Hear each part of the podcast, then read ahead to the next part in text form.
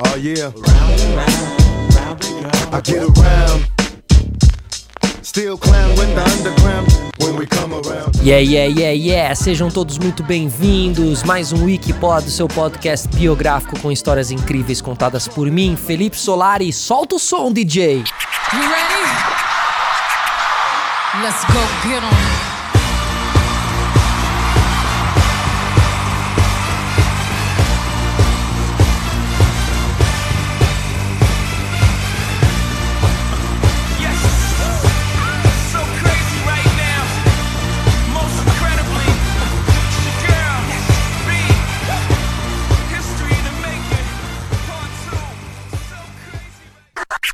Muito bem, o Coachella é esse festival, o festival de música mais famoso da América do Norte, um objeto de desejo para quem gosta de música. Ele acontece no mês de abril no Empire Polo Club em Indio, lá na Califórnia.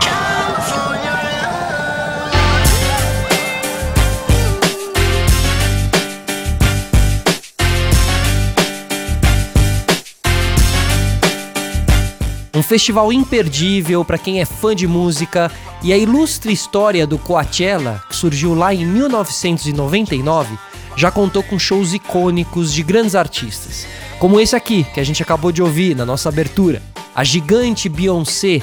Aliás, esse show da Beyoncé aí, da edição de 2018, é incrível, um dos maiores espetáculos pop de todos os tempos. Fica a dica, se vocês quiserem assistir, né, parte desse show no YouTube, mas também assistam no Netflix o filme Homecoming, que conta a história desse show apoteótico da Beyoncé. Agora, esse show foi gigante, ok. Gerou um filme pra Netflix, ok. Tinha momentos que você contava ali mais de 100 pessoas performando com a Beyoncé em cima do palco, ok. Mas ainda assim, não foi o momento mais emocionante e mais importante da história do Coachella, segundo o selo de qualidade Wikipod. E aí você para e me pergunta: Mas o que, que poderia ser maior do que esse show da Beyoncé? Isso é o que vocês vão escutar agora, porque foi muito maior e simplesmente único. E eu acredito que não vai se repetir não. Se liga só.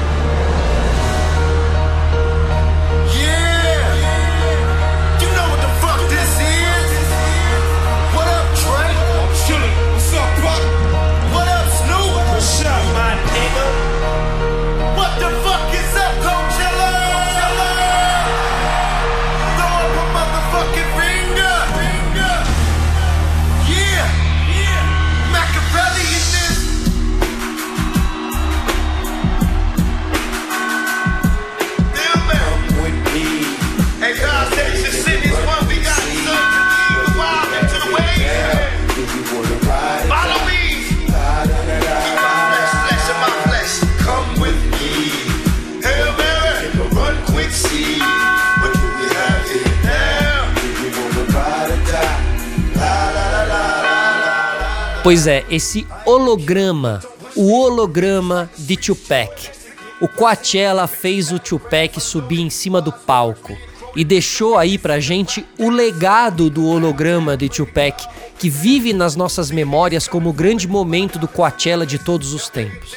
Ninguém imaginava que isso fosse ser tão real, né?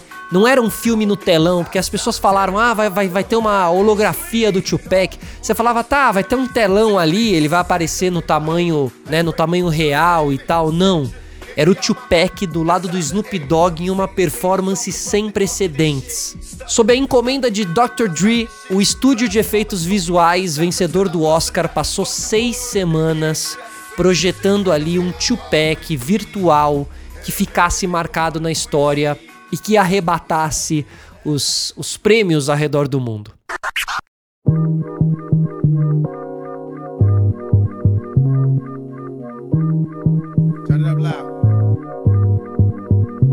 Com apenas quatro dias para o início do festival Música e Arte Coachella Valley de 2012, não havia mais espaço para erros. Dr. Dre tinha uma visão específica para sua atuação como atração principal com Snoop Dogg. Mas os erros eram implacáveis, os flashes imprevistos, erros de renderização, né, quando você renderiza a imagem. Quem trabalha com audiovisual vai entender isso. Glitches simples e antigos, enfim, o que você quiser. Nada parecia dar certo durante o ensaio, enquanto ali o Dr. Dre olhava para o Eminem que era um convidado especial programado pro show e meio que dizia assim: "Mano, não vai dar certo, a gente vai falhar". Isso é o que Janelle Crossway, a supervisora de efeitos visuais do estúdio vencedor do Oscar, Digital Domain, disse que pensou consigo mesma naquele momento. Durante seis semanas, a Crosshaw, junto com o seu colega supervisor Steve Prigg e a sua equipe, trabalharam incansavelmente para recriar Tupac Amaru Shakur. Uma situação ali é bem bem pesada, né, para eles, assim, uma grande responsabilidade. E eles fizeram. 15 anos após o seu assassinato, Tupac Shakur tocou novamente. Era 15 de abril de 2012 e durante o show do Dr. Dre e Snoop Dogg, uma figura sem camisa surgiu com aquela tatuagem Thug Life na barriga, anéis no dedo mindinho nas mãos, calças caídas e Timberland nos pés. Era a surpresa perfeita para o ato final da noite no palco principal. Tupac Amaru Shakur, filho de Panteras Negras e um grande expoente de toda a problemática dos negros americanos e dos rappers americanos, certo? Era um rapper que, além de passar sua mensagem nas letras, passava sua mensagem nas entrevistas também. Conforme circulava no seu dia a dia, ele deixava o recado e deixava a letra. Tupac Amaru Shakur é um dos meus maiores ídolos, então solta o som, DJ. Coachella? O que diabos está acontecendo, Coachella? Fucking finger. Esse era o Tupac, gerado por computador, falando essa frase para uma multidão de 80 mil pessoas.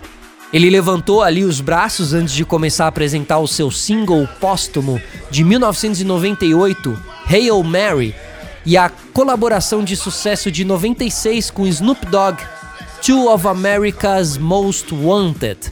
Nessa noite nascia o holograma Tupac.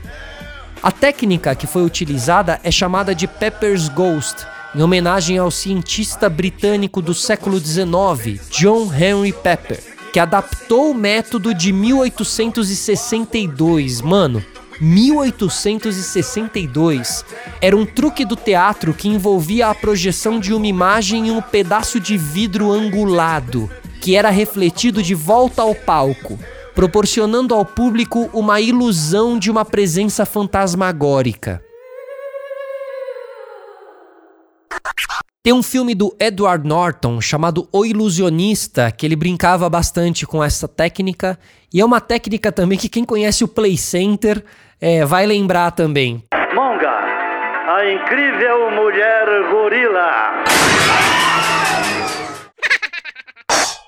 O Tupac, durante a sua pena de prisão de nove meses, porque ele ficou preso né, por acusações de agressão sexual em 1995, acusação que ele sempre negou, vale ressaltar, mergulhou fundo no Tratado Político de 1532 de Niccolò Maquiavel, o Príncipe, encontrando consolo nas palavras do filósofo e teórico político italiano do século XVI, na sua obra que apresentou a ideia de fingir a morte para explorar os seus inimigos. I mean, I've had chief of police, vice president, the leader of the Black National Women's Council. Everybody against me. Why? Why me? I have not brought violence to you. I have not brought thug life to America. I didn't create thug life. I diagnosed it.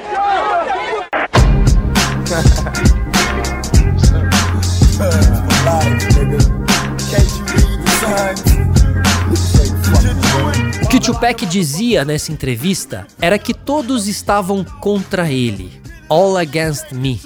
O chefe de polícia, o vice-presidente, a líder do Conselho Nacional das Mulheres Negras. Todo mundo contra mim. Por quê? Porque eu. Eu não trouxe a violência pra vocês, eu não trouxe a Thug Life pra América. Eu não criei a Thug Life, eu diagnostiquei. Thug Life é essa expressão que na tradução livre aí significa vida de bandido. Após a libertação dele da prisão, o Peck mudou seu nome artístico para Machiavelli.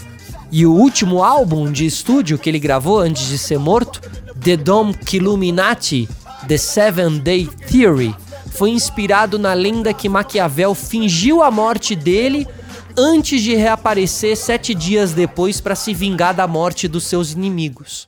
Agora, pessoal, Tupac morreu aos 25 anos, muito jovem, né? E você sabia que existe até hoje um, um negócio aí chamado Clube 27, que é o termo dado para artistas famosos que morreram aos 27 anos de idade. E não foram poucos, não, viu? Foram vários. Então eu deixo aqui o convite para vocês escutarem um outro episódio do Wikipod, Clube 27, com as histórias desses artistas que nos deixaram tão cedo. Mas vamos voltar aqui para o nosso Tupac. Estamos de volta no Coachella 2012. A organização tinha em mente dois ex-colegas de selo da Death Row Records de Tupac para a programação do festival. E foi aí que o genial, porque o Dr. Dre é genial, Dr. Dre inclusive mereceria um Wikipod contando só a história dele, né, como rapper, como produtor musical e também como criador do Beats by Dre, que é esse fone que talvez, quem sabe, você não esteja ouvindo o Wikipod um Beats by Dre. Ele brincava sempre com esse conceito da lenda do Tupac. Shall not fear no man but God, though I walk through the valley of death. E aí que entra a Digital Domain. O trabalho do estúdio em filmes como X-Men, Dias de um Futuro Esquecido, ou Tron Legacy, ou The Curious Case of Benjamin Button, né, o curioso caso de Benjamin Button de 2008, que ganhou ali um Oscar de melhores efeitos visuais, o trabalho dessa galera chamava a atenção do Dr. Dre.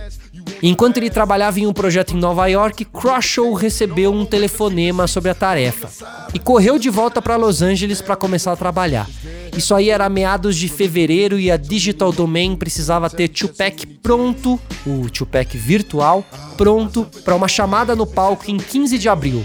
Eles dizem que foi muita pressão, mais do que qualquer projeto que fizeram, alguns dos outros membros da equipe não entendiam muito bem e a pressão para não falhar foi provavelmente a maior motivação para chegarmos tão longe quanto chegamos em seis semanas. Nós simplesmente não podíamos falhar. E eles estabeleceram uma equipe de 20 pessoas, uma equipe pequena para um projeto como esse, dizem eles. Mas as habilidades abrangeram todos os departamentos de efeitos digitais imagináveis eles tiveram que fazer uma versão do Tupac essencialmente do zero, né? Porque ele faleceu no final dos anos 90, não é como nos dias de hoje, em que muitos atores têm ali o scan da sua face. O Tupac não tinha nada virtual, não tinha tido um jogo de videogame com o Tupac, uma, uma campanha publicitária, então não tinha esse registro. Eles acabaram usando imagens da última apresentação do Tupac ao vivo, que foi no dia 4 de julho de 96, na House of Blues, em Los Angeles. Esse show foi lançado em DVD em 2005 e vale a pena você assistir, porque é o último show do Tupac. Você vê como ele estava voando como ele, ele ainda tinha muito a voar, né?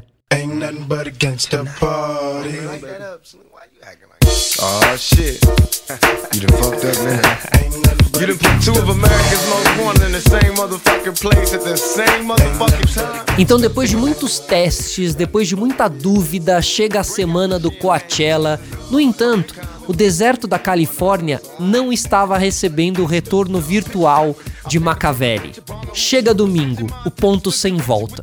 No final da noite, Dr. Dre e Snoop Dogg sobem ao palco e chega a hora dos membros da equipe da AV Concepts, que tinham ali cerca de 90 segundos para calibrar a tela ao vento antes que todos os sistemas funcionassem.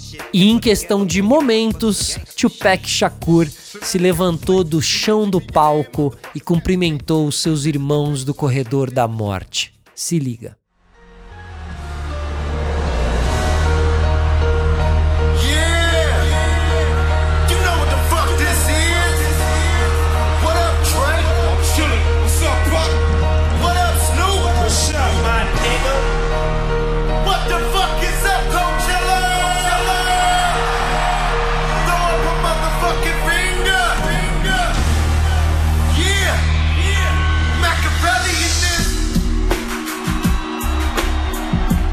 É isso. Tupac estava ali diante de 80 mil pessoas, balançando com a batida, dançando com Snoop Dogg para executar o Two of America's Most Wanted em cadência perfeita, como se eles estivessem ali, no House of Blues, em 1996, na sua última apresentação. Essa apresentação do Tupac virtual, no holograma, que foi transmitida ao vivo em todo o mundo no YouTube, terminou com o Tupac retornando ao centro do palco, curvando a cabeça e desaparecendo em uma explosão de fragmentos.